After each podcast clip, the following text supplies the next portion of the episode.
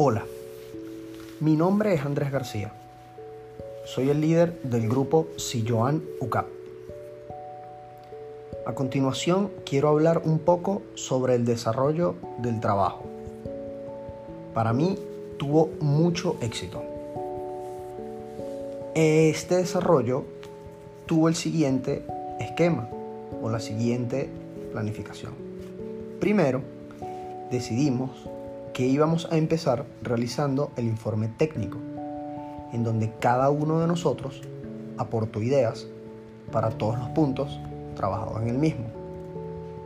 Desde el inicio, en realizar la portada, hasta colocar las fuentes bibliográficas.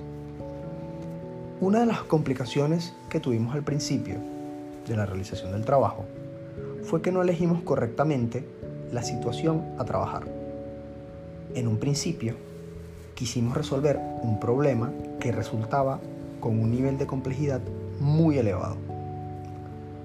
Lo que queríamos en un principio era realizar una planta potabilizadora para la desembocadura del río Tuy en el mar, ya que consigo arrastra mucha contaminación. Sin embargo, el problema era muy difícil de atacar.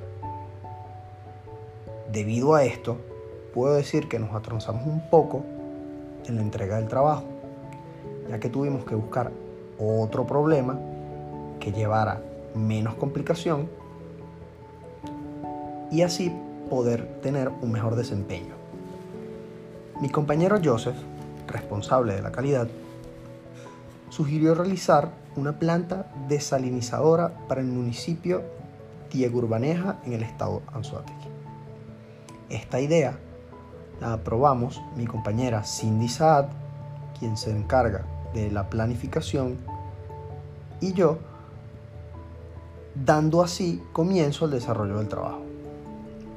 Luego de esto, decidimos realizar el material audiovisual en donde cada uno buscó las imágenes sobre el tema y así pudimos armar el guion para el video, en donde yo hice el papel de hablar en el guion del video, para luego así llevarlo a una plataforma y subirlo a YouTube. Luego de esto, teniendo ya el informe técnico con el material audiovisual, procedimos a que cada quien realizara el podcast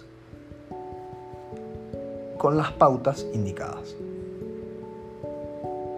En conclusión, pienso que el trabajo tuvo mucho éxito a la hora de realizar, a pesar de todas las complicaciones.